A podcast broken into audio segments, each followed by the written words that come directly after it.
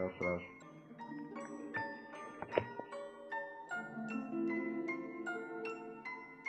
Ах, психосоматика.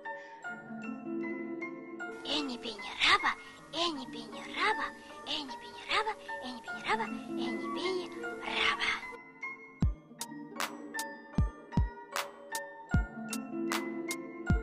тебя есть какие-нибудь лекарства? Ну какие, какие лекарства ты же все с собой взял? Официант! 400 капель валерьянки и салат. Спокойствие, только спокойствие. А что здесь случилось? Да пустяки, дело-то житейское. Ах,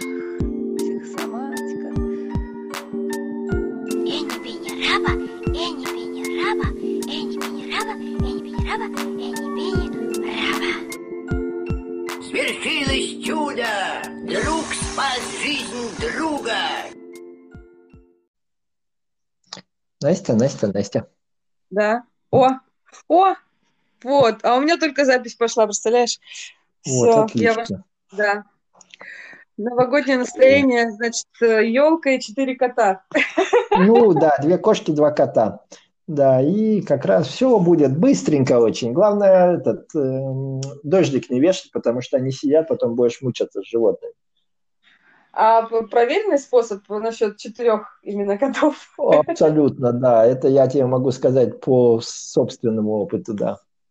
Это вот у меня так. Четыре- две кошки, два кота. Все быстренько новогоднее настроение. Отдыхать некогда, все пустые мысли уходят. Это, э, такая телесная практика или духовная? Духовное. Духовное, да. Это такой момент на, э, не знаю, на совершенствование, да, себя. Ну, я пока нач- начала с одного кота, посмотрим.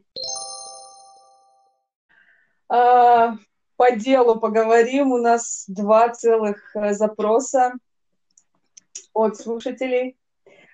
С чего начнем? С какого? Да, с любого начнем. Какая разница? Нам-то, э, специалистам же все равно, откуда э, смотреть на человека, снизу вверх или сверху вниз, или там через э, призму каких-то других моментов. Давай начнем с глаз, попробуем. Там вот э, у нас первый запрос был про глаза. Анастасия, добрый день. Как и обещала, расскажу вам или наговорю про свой симптом. Итак, года четыре назад у меня началась вот какая проблема. Э, Это проблема с глазами. Сначала я не могла смотреть на свет, у меня была какая-то светобоязнь. Потом у меня текли слезы. Дальше у меня появилось как будто ощущение народного тела в глазу. И куда я только не обращалась, что мне только не находили. В основном ничего не находили. Говорили, что может это тройничный нерв, может в голове что-то, может, ну не знаю, что уже, что угодно, но ответа никакого не было. Через какое-то время симптом этот усугубился, и у меня глаза начали быть просто красные. И они краснели от того, что я сосредотачивалась на человеке. То есть, например, вот я с клиентом веду консультацию, и он на меня смотрит, а у меня краснеют глаза настолько, что мне говорят, «А, у вас так покраснели глаза. И я сама это чувствовала. Это очень некрасивый визуальный эффект. Меня он очень раздражал. А, И я не могу краситься даже тушью, потому что мне мешает что-то сразу, я хочу от нее избавиться. Я не знаю, не анализировала конкретно, ни с кем, хотя я задавала своему супервизору даже этот вопрос, на него он тоже ответа не нашел. Поскольку э, в глазу, как и во многих органах, есть несколько видов ткани, я буду описывать, э, переводить те реакции, которые клиентка нам описала, возможные реакции тканей. И, соответственно, из этого буду описывать конфликтность предполагаемую. Потому что, ну, по сути, это важно, это правило вот в психосоматическом подходе сохранять в голове.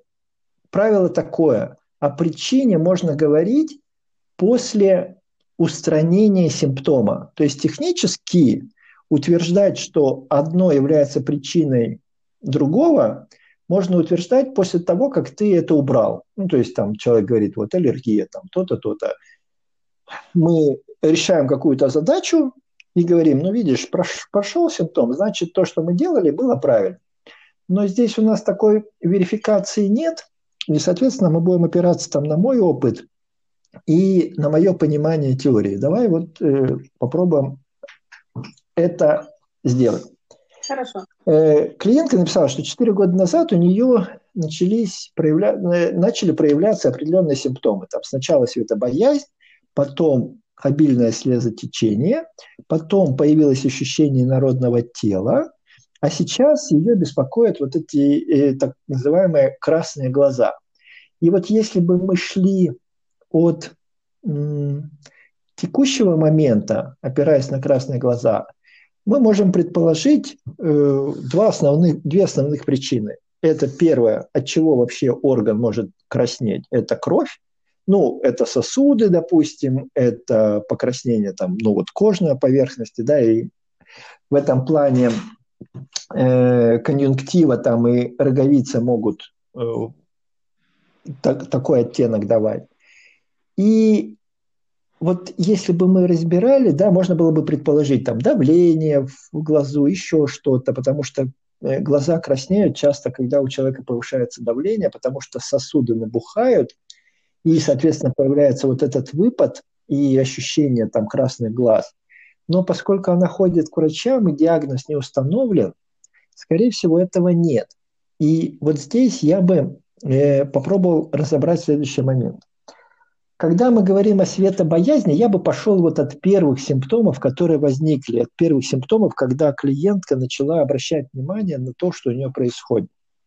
И мы, если возьмем эволюционный период наш, мы понимаем, что самые там, ну, древние моменты жизни нам было важно, находимся мы ли э, в течение, ну, вернее так, есть ли свет для обеспечения жизни, есть ли, ну и, и, и наступает ли темнота по каким-то процессам. Там есть два момента. Во-первых, день и ночь – это наши циркадные ритмы, они очень сильно участвуют в регуляции. Вообще солнечный свет очень сильно участвует в регуляции наших внутренних процессов. Ну, об этом, я думаю, все знают и все замечают, да, там даже отсутствие солнечного света, там много нахождения там в помещении длительное влияет на наше состояние. А второй момент, связанный с защитной нашей функцией, и когда мы, допустим, мы мышка, и вот я бегу по полю, яркое солнечное, там, ну, яркий солнечный день, и вдруг резко наступает темнота. Что означает это для мышки? Это означает, что кто-то между мышкой и солнцем закрывает солнце. То есть есть какая-то опасность, и чаще всего, понятно, в живой природе это какой-то хищник, который охотится сверху. И вот этот момент важно понимать. Иногда биологией стоит интересоваться для того, чтобы понимать ну, вот такие нюансы э, там, взглядов жизненных. И вот этот кусок света или темнота для нас могут определять, э, определять жизненные, ну, жизненные установки. Так вот, когда возникает светобоязнь, это уже процесс, как мы называем, фазы восстановления. Но по сути, какое-то долгое время я могу предположить, что у клиентки было ощущение, что она где-то заблудилась в каком-то лабиринте или, ну, в жизненном, да, то есть или в какой-то ситуации, где она не видит выхода. То есть мне недостаточно данных, мне недостаточно чего-то, информации, может быть, для того, чтобы почувствовать, увидеть вот этот свет, как говорят, свет в конце тоннеля, да, увидеть выход. И когда мы находимся в такой ситуации, там я заблудился, потерялся, я не вижу выхода для того, чтобы получить какой-то жизненно важный кусок, а здесь мы будем говорить именно о куске, то э, древние ткани, вот эти желтые ткани, и к ним относятся там хореидея в основном э, в глазу, они усиливают свою функцию, то есть мы находимся в полумраке или в темноте, и ткани будут расти, чтобы даже самые маленькие кусочки света получить и почувствовать. Но когда конфликт завершается, поскольку функция избыточна, усвоение света, у нас начинается светобоязнь. У нас начинается вот у артистов, если ты это замечаешь, вот там, по-моему, Серов, да, у нас там ходит э, в темных очках часто, у них бывает это связано именно с моментами где-то полумрак, там какие-то моменты установки, а потом софиты ставят, и у них прям болезненность возникает глаз. Это вот тоже включенность такого рода конфликтов, и светобоязнь будет говорить о том, что конфликт завершен, но ткани, которые выросли э, в момент конфликта, они сейчас э, ну, продуцируют вот эту усиленную функцию световосприятия. Поэтому это вот первый момент, от которого я бы стал плясать. Какая была ситуация у клиентки, где она пыталась получить какой-то кусок от жизни или избавиться от чего-то в жизни, связанного вот с э, восприятием света. Дальше она написала, что после этого у нее появилось слезотечение. И вот здесь есть такой момент, о котором ну, тоже стоит помнить. Э, слезотечение у нас возникает для чего? Это защитная функция для того, чтобы очистить э, конъюнктиву и роговицу, да, там внешнюю поверхность глаза, и при этом ее немножко защитить. Слезная жидкость, она э, смазывает и защищает нас, э, дает э, вот это восприятие, ну, пленочки, да, защиты. Вот это очень важно понимать. И, соответственно, когда возникло слезотечение, мы можем говорить, что что-то в жизни клиентки произошло таким образом, от чего она пыталась защититься, смазать вот этот элемент грязи или ну, излишнего какого-то процесса.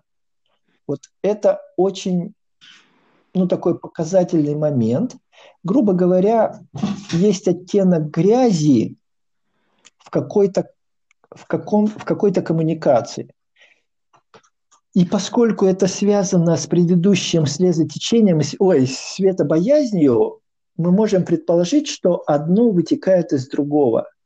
То есть она пыталась получить какой-то кусок от жизни, и при этом э, был, была какая-то конта- э, коммуникация, в котором был элемент грязи или неприятия, от которого она пытается защититься. А давай. И следующий. Можно да. я сейчас э, немножко оф- оф- хочу оф- оформить э, картинку такую больше. Вот давай. Если давай. представим, да, что, ну, дадим э, вот этой теории такую живость, э, жизнь, жизненность, да, например, давай. возможно, это абсолютно не, не попадает в контекст э, запроса, да, конкретного этого, но допустим, я вот услышала вот эта концепция. Значит, кусок не могу получить. Что это может быть как пример в жизни? То есть и именно глазами. То есть э, я хочу там прочитать э, книжек больше, чтобы стать э, там, более профессиональным специалистом, например. Ну, то есть мне кажется, что мне нужно больше увидеть, да, воспринять глазами, впитать больше информации, чтобы э, ну, чувствовать себя более безопасно, как ну, профессионал, например. Да, давай, давай я попробую вот свой, свой, ну, свою трактовку этого дать. Угу. Я бы э, задал вопрос клиентке такой, в каких потемках ты блуждаешь? Это не про книжки, это э, про то восприятие внешних условий, при которых она не может получить что-то для нее жизненно важное. То есть она блуждает в потемках. Допустим, она выбирает этим заняться или этим, этим видом деятельности или этим, с этими людьми ей взаимодействовать или с этими. То есть это такое ощущение, что я блуждаю в потемках. Uh-huh. То есть вот э, представь, что ты в лесу э, и сумерки. И мы же говорим про биологическое восприятие. Вот в лесу и сумерки тебе нужно найти дорогу. Угу. Что ты будешь делать? Вглядываться. Вглядываться. Вот именно вот этот оттенок, но поскольку человек, он социален и не биологичен уже ну, по многим причинам, он вот это вглядываться будет преломляться сквозь его призму социального, э, социальной коммуникации. Угу. Я вглядываюсь в то, что меня окружает, чтобы найти выход, ну, найти дорогу. Найти дорогу. Можно также вглядываться И... в людей, да, чтобы понять лучше, там, например, вот, да. да, да, вот этот момент очень может быть, да, вот с этим человеком нужно мне присмотреться к этому человеку, чтобы довериться э, взаимодействию с ним или нет, угу. получу я через него ожидаемый кусок или нет. Угу. Этот момент может быть, да. И потом вот это вот очищение от грязи, э, защита да, от грязи. Видим, в этой коммуникации есть какой-то элемент, что э, какой клиентку не устраивал. Это, ну, либо делать то, что она не хочет, либо делать то, что ее пачкает в каком-то виде. Угу. Что вы, что она, э, кто-то выглядит, на кого она смотрит, ну вот она вглядывалась, вглядывалась. Нет, нет, то, что, грязь. то, что ее пачкает. А, вот. вот этот момент, это у меня э, на, э, в процессе зрения что-то пачкает меня, грязь какая-то меня пачкает. И я пытаюсь от этой грязи защититься, смыть ее. Угу. То есть это относится к ней, не относится к тому, человеку, ну, с которым она коммуницирует, а что-то ее, е, ее пачкает. Вот этот оттенок. Ну вот, а защититься, кстати, вот э, тоже э, ты рассказывал про слезотечение, я вспомнила, что е- бывает у людей аллергия на э, мороз, например, ну вот на холод. И вот это вот угу. проявляется очень часто именно как слезотечение. То есть выходишь на, в холодный воздух, да, и сразу начинает течь, э, глаза слезиться. На ветру. Там, там, там чуть-чуть, на, на да, вот. там так, такой процесс может быть, но вот если мы рассматриваем холодный воздух, важно понимать, что наше тело настроено на определенные физиологические параметры. И вот холодный или сухой воздух может восприниматься как э, инородное тело, с которым я контактирую. Угу. Я пытаюсь вот эту пленочку защитную сделать пересушенный воздух, и это может быть на, табач, на табачный дым, то есть рядом со мной кто-то курит и дыш, выдыхает в мою сторону, угу. И у меня начинают там слезиться глаза. Да, то есть я пытаюсь от табачного дыма защититься, от холодного воздуха, от пересушенного воздуха я пытаюсь обеспечить вот эту защитную пленочку себе с помощью э, слезы. Потому что слеза, ну, как и вот, ну, жид, жидкость, да, там, которой мы там покрываемся, там отчасти и жировые моменты, тоже там сальные э, железы могут в этом участвовать.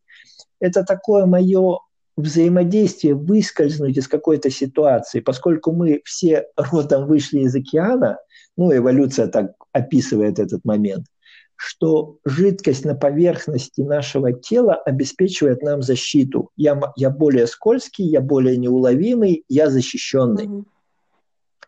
И вот здесь слезотечение может, конечно, тоже участвовать. Но это все равно тоже как защитная функция, да, вот э, но... Да, да, это как, защит, э, как защитное. Два, два момента у слезотечения. Либо инородное тело прямо вымыть из, ну, из глаза, либо сделать вот эту защитную пленочку. У меня есть э, мысль, и я ее думаю. Э, человека может быть какой-то гипертрофированный взгляд на ситуацию, да, то есть э, преувеличение опасности, преувеличение какой-то вот враждебной да, да, да, да, то есть, э, грубо говоря, меня просят сделать то, э, что для меня неприятно. То есть, э, не, ну, не то, что неприятно, неприемлемо в каком-то, может быть, даже социальном плане. То есть, то... Что? Нелицеприятно пришло слово такое. Да, да, нелицеприятно. Да, вот этот момент, да, вот он может быть такой. Заняться чем-то, ну, там, совершить какие-то нелицеприятные действия или как-то себя проявить в этом плане. Угу. Ну, то есть сделать, ну, не знаю, это не про асоциальность такую, там, ну, совсем эпатаж какой-то, да, или там асоциальность, а делать то, что, ну, в моих принципиальных установках для меня неприемлемо. Да, О, неприглядно еще есть слово такое, да? Неприглядно. неприглядно да. Вот неприглядно, да, в моих э, моральных установках для меня неприглядно. Угу. И дальше... И... Ага. И дальше она описывает, э, клиентка описывает, что появилось ощущение народного тела э, в глазу. И вот когда мы говорим о таком процессе, инородное тело в глазу, это не просто внутреннее там давление или еще что-то, ну, как я это э, слышу, да, и из практики опять э, то, что могу наблюдать. Инородное тело – это как будто вот, ну, в глаз соринка попала в глаз попала соринка, и вот, ну, знаешь, такое, не знаю, там э, куда-нибудь поехала в Марокко, и там по пустыне на сафари каталась, в сафари каталась, и пуст, э, песчаная буря, и вот песчинка попала в глаз. И глаз начинает зудеть. Вот это ощущение, все время хочется поморгать, покапать, умыться, там еще что-то. Ну, бывает, ресничка даже бывает, попадает в глаз, и нам хочется поморгать, и вот это ощущение народного тела в глазу. Так вот, если мы само инородное тело видим, да, там все понятно, почему. Но когда мы описываем только это ощущение, и никакие обследования нам это не дают, мы можем предположить, что это конфликты для э, роговицы. Для роговицы и для конъюнктивы, да, они там, ну, пересекаются, поскольку это практически одна и та же ткань, там разделить их очень сложно. Но мы понимаем, что эти ткани относятся к тканям так называемым новым, и они будут определять нашу, наши границы или наши контакты с внешним миром. И вот, наверное, одно вытекает из другого, то есть что-то нелицеприятное предложили, неприглядное предложили там в коммуникации клиентки сделать, ну, там ей или приходилось ей это делать, а дальше возникает, нарастает вот это желание разделиться с этим. Видимо, она какое-то время находилась в этом переживании. И ткани новые, они реагируют определенным образом. В конфликтной, э, в конфликтной, в конфликтной ситуации они деградируют, а в постконфликтной фазе они нарастают. И вот когда они нарастают, утолщается роговица, у нас появляется ощущение народного тела, потому что этот процесс и еще рост этих тканей сопровождается отеком. Восстановление этих тканей сопровождается отеком. Вот на отеке у нас появляется ощущение инородного тела в глазу. Нам хочется глаз потереть, нам хочется, ну вот как будто там что-то есть. И видишь, как мы расписываем, да, там по моментам. То есть она, видимо, что-то очень хотела получить от mm-hmm. жизни. Для этого в какую-то коммуникацию вступила. Ну, потому что мы можем получить каким образом? Только взаимодействуя с людьми. Да, то есть я рассчитывал на что-то что получить от жизни. Но там был элемент, который меня запачкал. И я в какой-то момент хочу с этим разделиться. Но поскольку я какое-то время в этой коммуникации, я не знаю, разделилась она или нет – но даже если она разделилась, а процесс продолжается, это значит, что в воображении она до сих пор имеет эту картинку, потому что наше тело реагирует, ну, мы об этом говорили уже, наше тело реагирует на тот образ, который есть в голове. И вот здесь это очень важно понимать, что у клиентки, очевидно, есть, не знаю, как сказать это, пролонгированная восприятие того, что этот контакт до сих пор еще может ну, для нее быть опасен. Mm-hmm. Я все равно пытаюсь от этого отдалиться или отделиться. И что здесь можно сделать, во-первых, да, и, ну и как, как, какие процессы там можно... Я, я дойду, там еще был ну, следующий симптом красные глаза, сами вот красные mm-hmm. глаза. Вот об этом мы будем, ну еще там несколько слов скажем. Вот если мы говорим о роговице, то она относится к тканям э, таким же, как и наша поверхностная кожа, эпидермис. И в конфликтной фазе происходит процесс изъязвления, и он практически бессимптомный, незаметный для нас.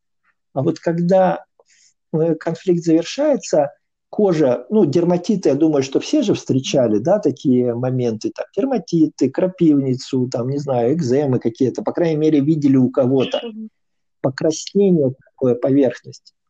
Вот я думаю, что то, что она описывает красными глазами – как раз и является вот этот момент, когда конфликт не актуален, и она описывает один такой важный момент. Она описывает, что это может быть, допустим, на ее консультации, то есть она консультирует mm-hmm. кого-то, я так понимаю, она психолог там, ну или где-то какой-то помогающей профессии работает. И когда она взаимодействует с человеком, и этот человек для нее безопасен, у нее начинается стадия восстановления. Глаз краснеет, и, соответственно, люди ну, внешне это могут замечать. Вот какая-то такая история про ее взаимодействие с внешним миром, как я это вижу. Да, получается, здесь вот э, последний момент сказала, у меня такая, э, такое ощущение, вот безопасность от клиента, э, как, может быть, как э, по статусе, что ли. То есть, если я, там, например, терапевт, да, то есть я, я в этой коммуникации выше, я в этой коммуникации выше, и я определяю безопасность. То есть предыдущая коммуникация, она, грубо говоря, в социальной иерархии может быть ниже, подчиненная или еще что-то. Угу. Ну, либо на равных тоже же может быть, если... Э, да, да, может быть, конечно. Главное, чтобы, что, ну, чтобы легче, чем раньше. Более безопасно, да, чем раньше. Да. Более безопасно. Вот этот момент, конечно, про безопасность э, стоит э, упоминать себе, там, напоминать о нем. Я повторю ту идею, ну, которой я придерживаюсь и сторонником которой являюсь. Э, те процессы изменения в теле, которые запускаются конфликтом, они направлены на то, чтобы нам выжить в условиях конфликта. Ну, то есть, грубо говоря, если в живой природе засуха, и вдруг там, ну, у животного там растет печень, да, там, еще раз, я повторюсь, там печень почему-то я сегодня часто упоминаю. Э, пока засуха, я должен выжить на те, в тех условиях, которые есть. Или, если мы говорим, опять же, там про глаза, наступила полярная ночь, и я не могу там пищу себе добывать, я должен там Э, экономить, ну, то есть должен улавливать самый малейший там свет. Или если я взаимодействую с кем-то, и пока я в опасности, я пытаюсь выжить вот в тех условиях. Поэтому для того, чтобы завершить те процессы в теле, которые возникли, а я думаю, что клиентке как раз интересно, как завершить этот Конечно. процесс. Первое, что нужно нам объяснить, что в данный момент вот это и есть такое осознавание в психологическом плане, что вот я сижу там на стуле или там в кабинете у себя. Прямо сейчас в моей жизни нет той угрозы, которую я когда-то воспринял как источник опасности. То есть прямо сейчас я могу сказать своему телу, что мы с тобой в безопасности, все под нашим контролем, и ту коммуникацию, которую мы выбираем – она для нас безопасна. Это первый момент. А второй момент, нам важно показать телу, что можно по-другому, что если я иду в какую-то коммуникацию, мне нет необходимости от нее защищаться. Если я выбрал эту коммуникацию, я могу взять из нее максимальную пользу, ну, максимальную пользу для себя. Любая коммуникация, которую я сознательно выбираю, может быть для меня безопасной. Вот из этих позиций я бы предлагал клиентке там восстанавливаться. Осознанно концентрируемся на ощущение безопасности в контакте. Ну, то есть входим объясняем себе, что все безопасно, там, ну, например, какими-то техниками же тоже это можно использовать, там, вот, э, осознание себя в пространстве, что, что происходит, и что для меня это не опасно, фиксироваться именно на этом состоянии. Mm-hmm. Но, а если э, ситуация вокруг э, действительно глобально опасна, я поясню, о чем я говорю. Я знаю, что э, слушательница, которая задала этот вопрос, она э, живет в Беларуси. И mm-hmm. вот, э, учитывая ту ситуацию в стране, которая сейчас происходит, она же, как, в общем-то, глобальная достаточно. То есть там, э, возможно, эти процессы, они как такие перманентно травматичные, как будто бы. Да, смотри, давай я попробую свой взгляд на это объяснить. И, безусловно, вот если бы... Вот смотри, э, я предлагаю все-таки переводить, опять же, на животных, да, там какие-то моменты. Вот животное, которое э, живет в природе, и там вечная засуха. Что будет, э, какой выход у этого животного есть? У него есть два выхода. Да, первый – погибнуть, не приспособиться. Второй момент, как, не знаю, как у верблюда, вырастить себе горб, то есть научиться адаптироваться к, тем, к той ситуации, в которой ты mm. находишься. Это первый момент. И у человека, в отличие от животного, механизмов адаптации гораздо больше. Животное в этом плане очень зависимо. Ну, то есть нет, нет у животного естественных, там вот в Австралии были эти пожары, да, ну и что там? Все э, погибли, погибли леса, да, калы, все тоже погибли вместе с ними. Это важно понимать, что у человека, в отличие от животных, гораздо больше механизмов адаптации. А второй момент, который важно понимать, что э, безопасность, вот слово, которое мы часто употребляем, и я его люблю, это мое любимое слово безопасность, именно в биологическом плане что безопасность – это не отсутствие опасностей, а безопасность – это понимание, что у меня сохраняется возможность действий и выбора. Mm-hmm. То есть, вот смотри, э, я приведу один простой пример.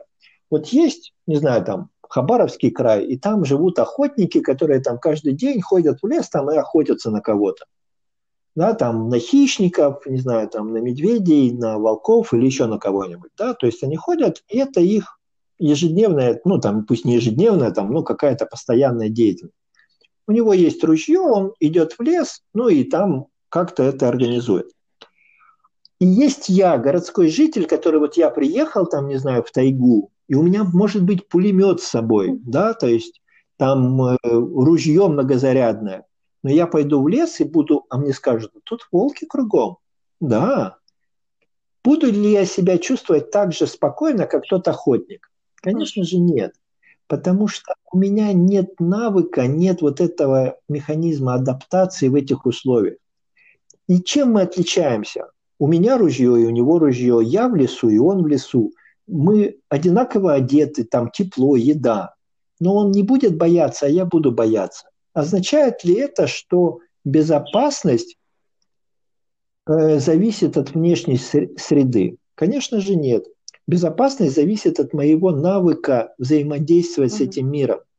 И вот я повторю эту фразу, что безопасность – это не отсутствие опасности, а понимание, что я могу действовать и учиться действовать.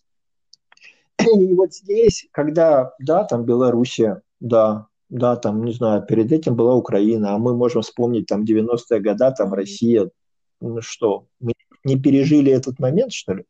Пережили. Да, есть сложности, но сложности не являются синонимом опасности. И вот здесь важно вот эту включать свою приспособительную функцию. Не подстраиваться под условия, а сохранять максимум своей возможности действовать. Это и определит отношение к этому миру ездить на машине опасно или не опасно, да, вот мы же понимаем, что машины тоже иногда в аварию попадают, да, там или что-то происходит. Но вот здесь не ездить нам на машине или научиться ездить более внимательно.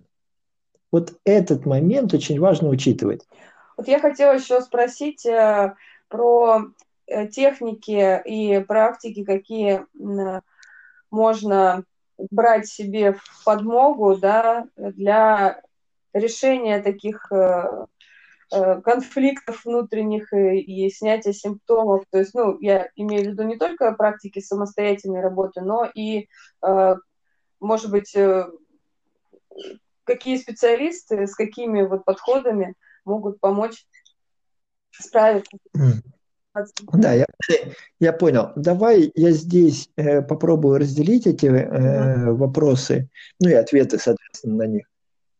Э, первый, первый момент, о котором я, я скажу, что стоит увидеть, что наше тело – это отдельная, отдельная структура от психики. То есть психика, восприятие внешнего мира и телесные реакции – это два процесса параллельных.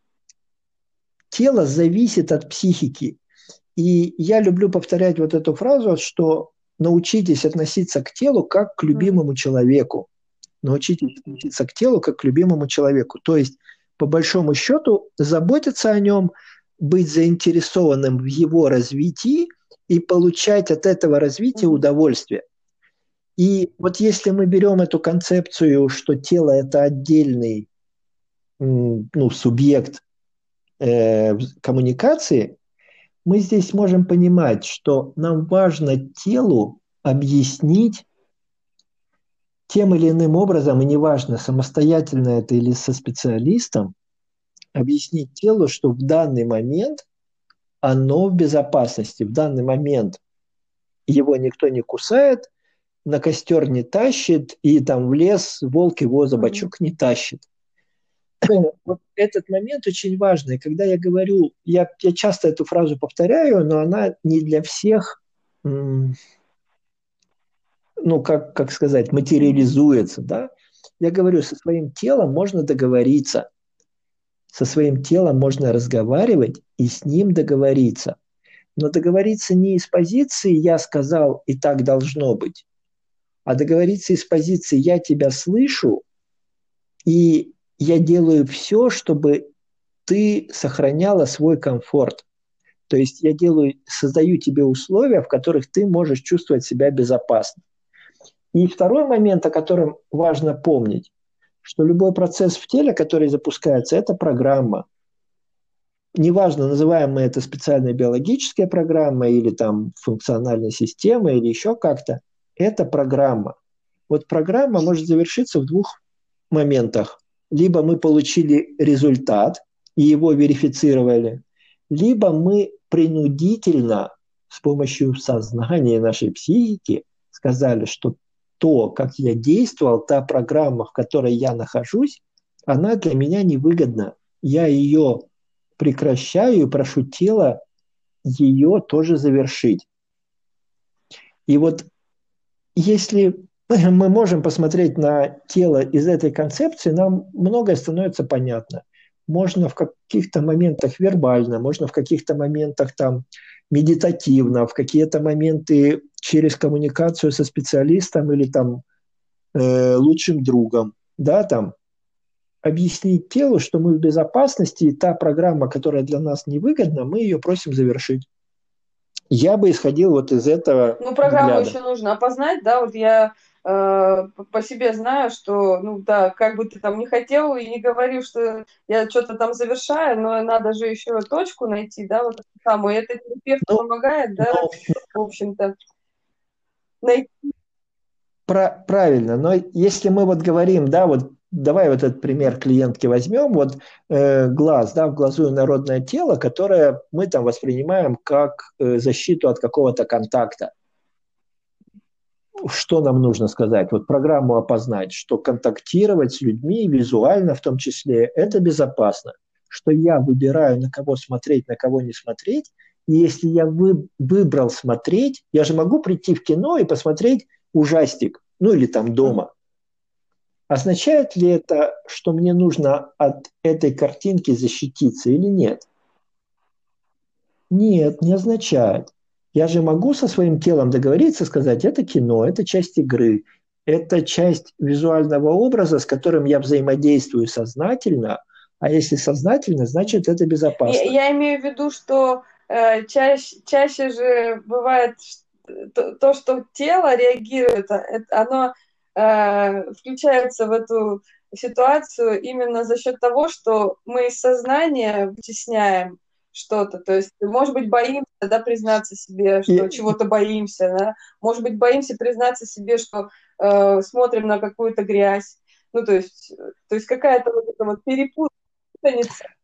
Э, да, да, да, но, но, но чем, э, ну, хороший подход там современной психосоматики, мы же идем от симптома, мы же не придумываем, да, то есть вот здесь я иду в какую-то коммуникацию, а вдруг там что-то будет опасно это одна позиция, она ну, не очень здравая, на мой взгляд. Да? Если я иду, значит, я там хочу что-то получить.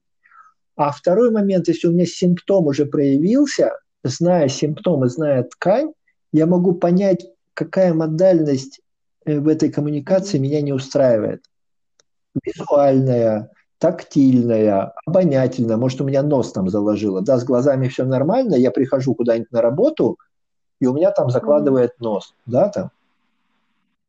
Это не, не, не контакт там, через глаза, это контакт там, через обоняние. И вот этот момент, зная ткань, зная вот эту биологию, мы можем себе сказать, что конкретно, ну, в чем конкретно мы uh-huh, uh-huh. ошибаемся.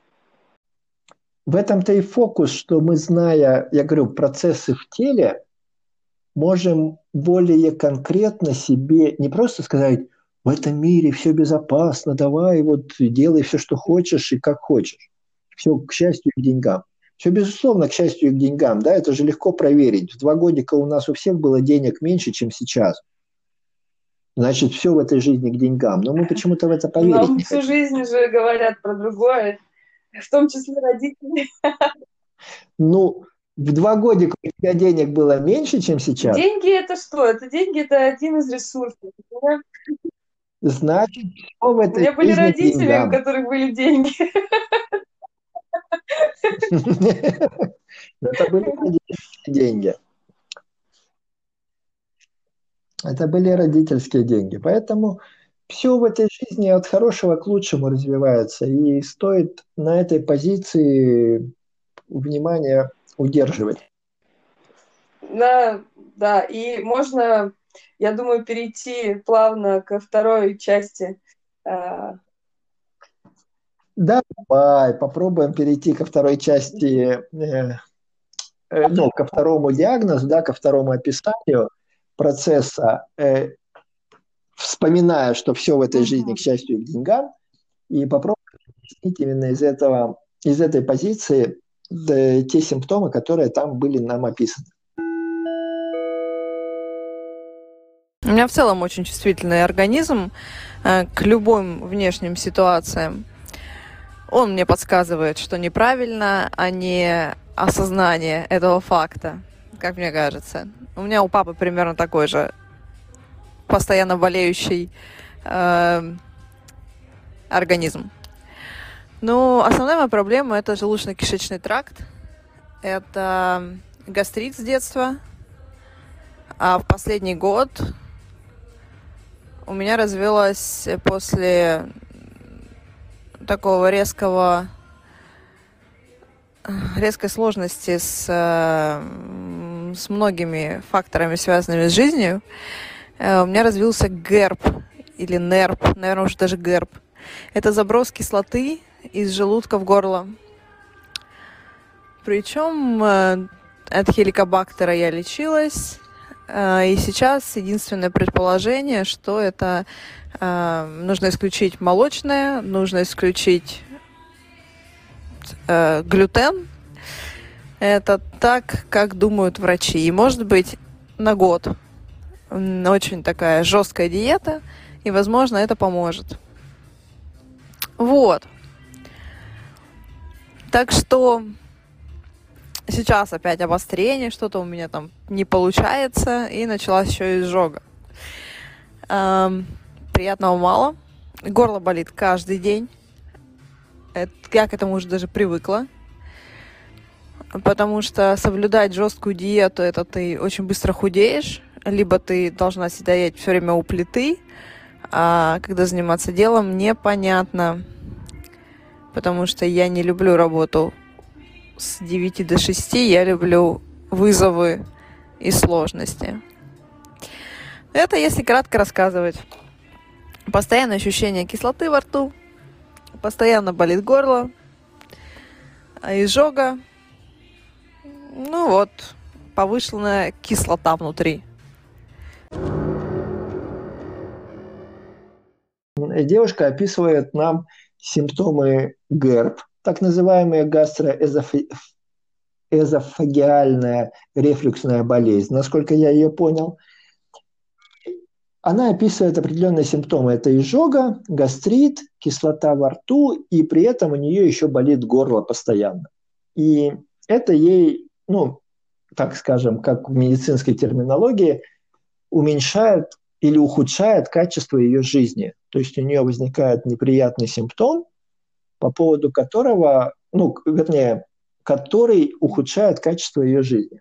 И вот здесь давай попробуем разобрать, опять же, эти симптомы на отдельные составляющие.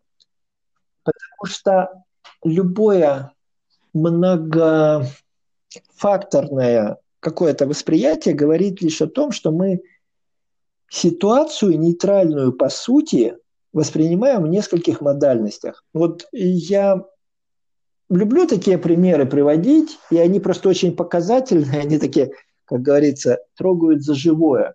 Вот, допустим, женщина приходит домой, и а дома там ее благоверные с любовницей, а она неожиданно из командировки вернулась.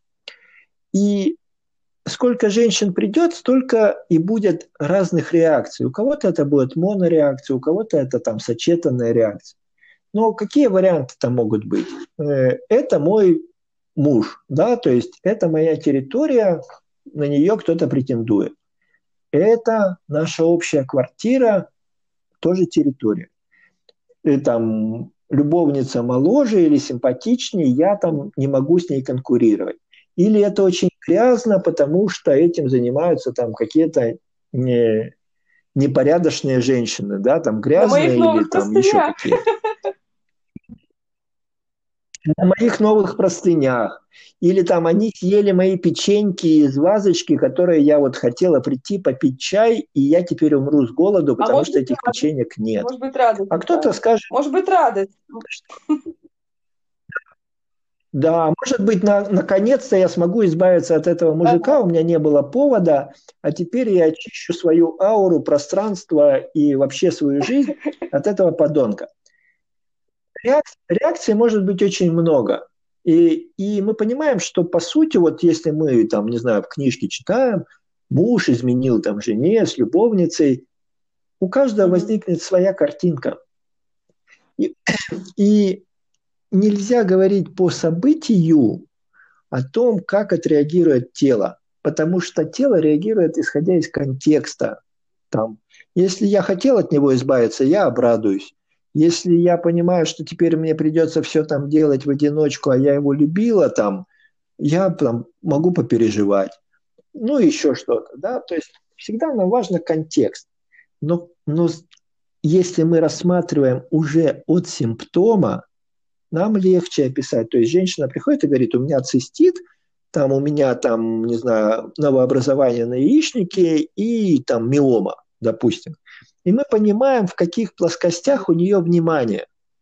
Цистит – это территория, да, там так или иначе проявленная. Э, яичник – это какое-то самообесценивание в сексуальном плане или там невозможность забеременеть. И миома – это желание там что-то в жизни удержать, ну или для чего-то стать сильнее. И вот когда мы возвращаемся к описанию тех симптомов, которые сейчас будем разбирать, там были описаны следующие вещи. Изжога, гастрит, кислота во рту и э, горло болит. И казалось бы, да, ну, где гастрит и где горло. и как это можно объединить. Или почему изжога э, и кислота во рту да, возникает. И мы понимаем, что есть вот этот э, ну, так, так называемый желудочно-кишечный тракт, который является производной от самой древней нашей составляющей, когда мы еще там были трубочкой или колечком, э, в самые первые там годы или тысячелетия нашей, нашего существования на Земле, это сам, все, что связано с какими-то моментами э, получения куска или избавления какого-то, от какого-то вредного куска в нашей жизни. И вот здесь важно разделить, потому что сама изжога и гастрит, их в медицине часто связывают, но технически они будут относиться угу. к разным процессам. Изжога сама по себе, вот это ощущение повышенной кислотности будет возникать. Да, я здесь. Ты, ты здесь? Я тебя... Да, что мне показалось, что там жужжит угу. что-то. Э, изжога будет являться следствием повышенной кислотности. А повышенная кислотность в желудке э, может быть связана с, как, с какой задачей? Вот представь, что есть червячок, который проглотил очень большого червячка. Ну, там, не знаю, какое-то не очень большое животное проглотило очень большое животное. Как бывает, вот там змея кролика там проглотила и такая, и опухла, да, в этом месте. Э, вот примерно такая же реакция, когда мы в жизни, нашей жизни столкнулись с чем-то очень большим, с чем не знаем, как поступить. И это может касаться как это очень большое, я хочу это переработать, получить, протолкнуть, или наоборот, это настолько большое, что я хочу от этого избавиться. Но поскольку девушка описывает кислоту во рту, э, кислоту во рту и горло болит, мы можем предположить, что она столкнулась с чем-то в ее жизни большим, что она не может переварить, и при этом она хочет от этого избавиться. Потому что если бы она просто хотела переварить, она бы пыталась, ну, тело, вернее, ее пыталась бы протолкнуть этот кусок. А поскольку часть э, содержимого желудка выходит в пищевод, мы можем предположить, что это что-то, что ей не очень приятно. И вот здесь нам есть подсказка одна. Мы видим диагноз гастрит. А гастрит – это процессы, ну, мы медицинское слово берем гастрит, но если мы рассматриваем с точки зрения психосоматики, мы будем видеть, что этот процесс относится к новым тканям, и он связан э, с территорией защиты или с э, такой коммуникацией на моей территории. На моей территории меня объедают. И вот давай мы попробуем из этих там четырех описаний предположить ту картинку, которая да. может быть у девушки. Если мы говорим о гастрите, мы возьмем его за основу, то есть, поскольку это к желудку относится, есть такое, э, ну, не знаю, наблюдение, что это касается родственных или близко, ну, вернее, очень значимых отношений. Это меньше социальный план, а больше такая внутри семейная система. То есть на моей, есть полянка, на которой существует какая-то стайка. На этой стайке меня объедают. То есть я не могу в полной мере э, развернуться на этой территории. И поскольку присутствует изжога и кислота во рту, то есть на этой территории что-то большое, с чем мне приходится сталкиваться, но я хотела бы от этого избавиться. Это может быть какие-то обязанности, это может быть ну, как, какая, какое-то взаимодействие, которое я не хотел бы. Оно для меня избыточно. То есть я в своей жизни получаю что-то такое, что для меня избыточно. И я пытаюсь от этого избавиться. И, скорее всего, это какие-то там, ну, внутри стайные, да, там, это может быть с партнером, это может быть там, ну, с семьей, да, там, с папой, с мамой связано, но какой-то такой момент. И поскольку еще описано горло болит, мы, конечно, можем предположить, что это такой заброс кислоты в пищевод, и из-за этого возникает ну, процесс раздражения слизистой гортани. Но на самом деле я бы предположил, э, что это, поскольку это родственные связи, невозможность об этом открыто говорить. Ну, то есть вот это навязчивое, допустим, mm-hmm. внимание ко мне от кого-то, оно избыточно, но я не могу о нем открыто сказать, что ну, все достаточно, потому что ну, боюсь обидеть, боюсь э, ну, в, каком-то такой, в какой-то такой трактовке mm-hmm. разговаривать с этими людьми. Поэтому вот складывая эти четыре симптома, я могу предположить, что картина примерно следующая. Есть взаимоотношения, которые для меня избыточны, они каким-то образом ну, в мою семейную там стайную концепцию вписываются, и при этом, поскольку они избыточны, я хотела бы от них избавиться, я хотела бы их количество уменьшить. Но сказать об этом я не имею права. Ну, по каким-то ну, своим часто так бывает, что ну как же я маме скажу, там, например, что я не хочу, чтобы она мне каждый день да. звонила. Да. Да, ну как какой-то такой момент, причем не просто звонила, а при этом еще как-то поучала, угу. да, вот, ну, на моей территории обозначала какие-то свои хотелки или там свои правила. Вот а может быть это оттенок. от э, какой-то избыточной, э, избыточного чувства ответственности перед родственниками, например. Ну, это же просто по, суть, по сути, может быть, да, по сути, такой момент может быть. То есть я взяла на себя какие-то обязательства, они для меня избыточные, но я не могу от них отказаться, проговорить об этом не могу, вынуждена с ними справляться, а поскольку для меня это тяжело, я попадаю вот в этот замкнутый круг. Да, вполне возможно, кстати, ты очень такой момент привела, Ой. он похож. Обязательства внутри семьи, да. Пропускаю многие вещи. Ну да, все мы так или иначе там с какими-то симптомами в жизни сталкивались и решали их, и здесь вот важно вот эти моменты, конечно, наблюдать. И вот.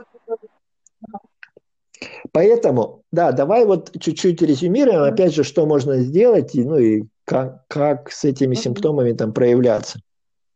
Я повторюсь о том, что э, программа, которая включается, такой режим выжи- выживания в условиях конфликта.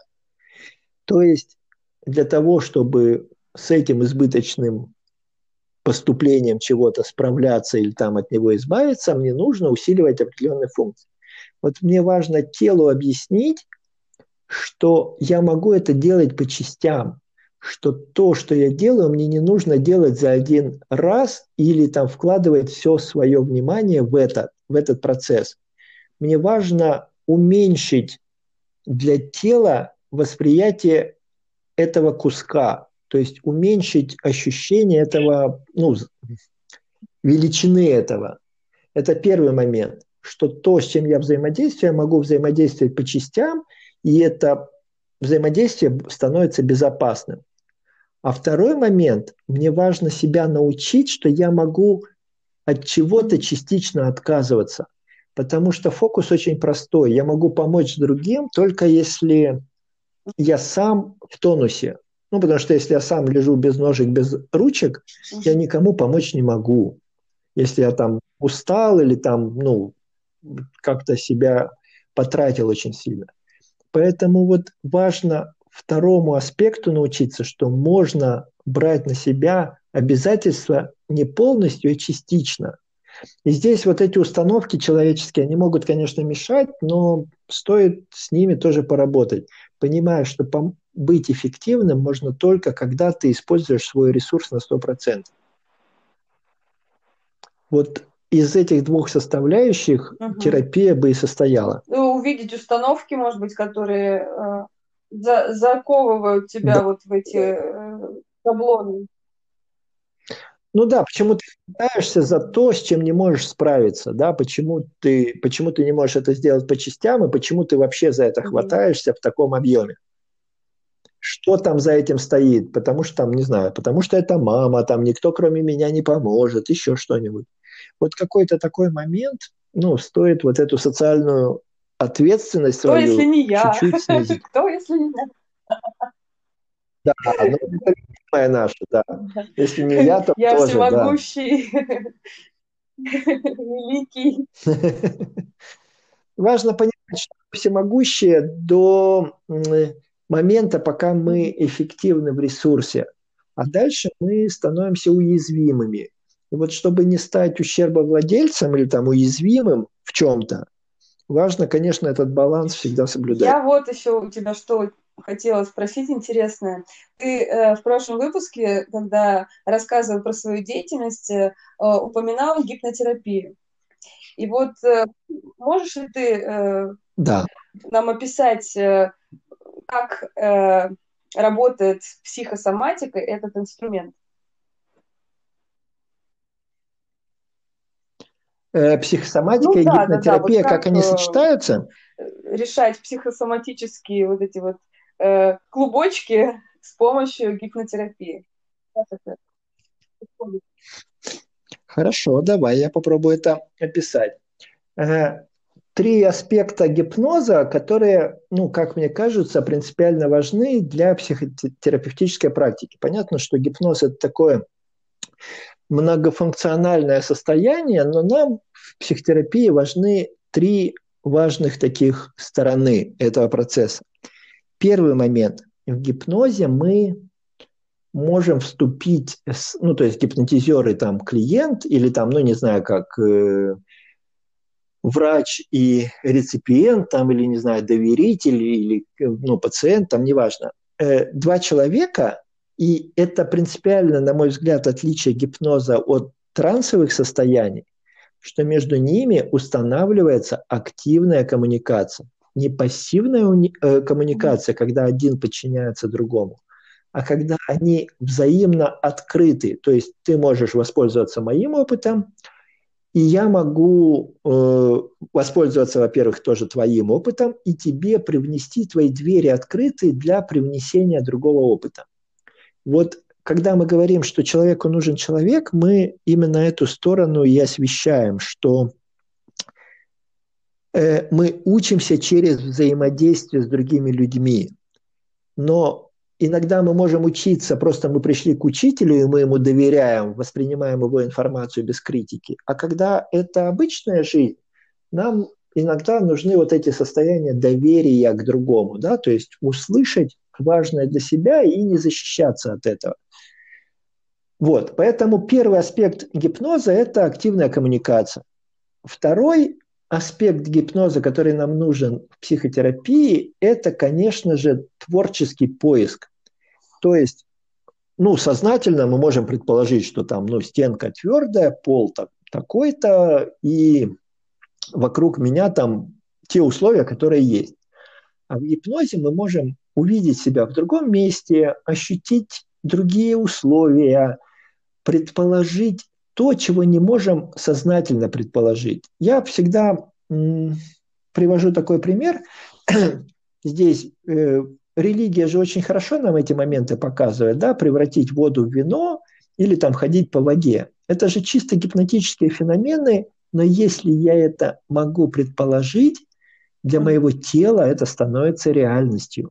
Помни, что о чем я говорил, что наше тело реагирует на картинку в голове. Оно не реагирует на внешнюю реальность напрямую, оно реагирует на интерпретацию. И вот этот второй аспект гипноза мы тоже можем использовать. Предположить, что может быть по-другому. И третий момент. Нам очень важен доступ к ощущениям, к вот этой к чувственной сфере. Почему? Потому что наша эмоция и наша рефлекторная внутренняя реакция, они связаны. Эмоции являются следствием рефлекса внутри.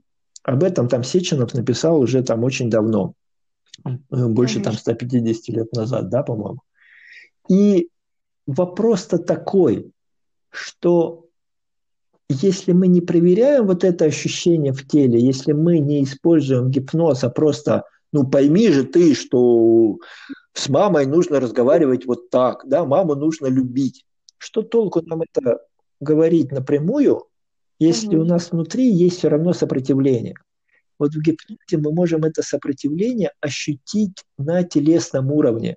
Не просто осознать его и увидеть там во внешнем проявлении, а ощутить внутри.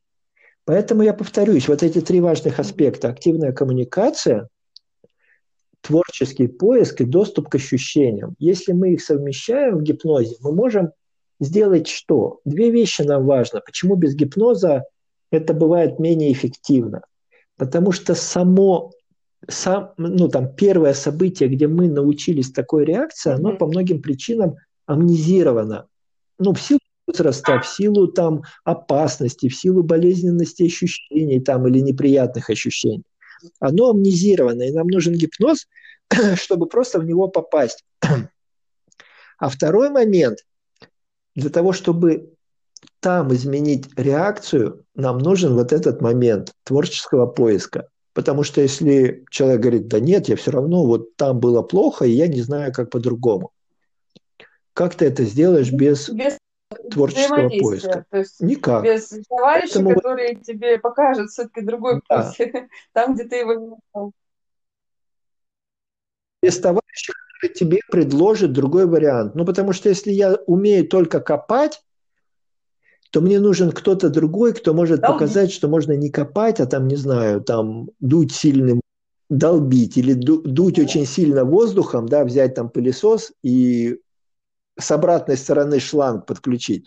Это же как ребенок, да, вот ребенку пылесос, это ага. же вот, ну, я что-то про пылесос сказал и про детей.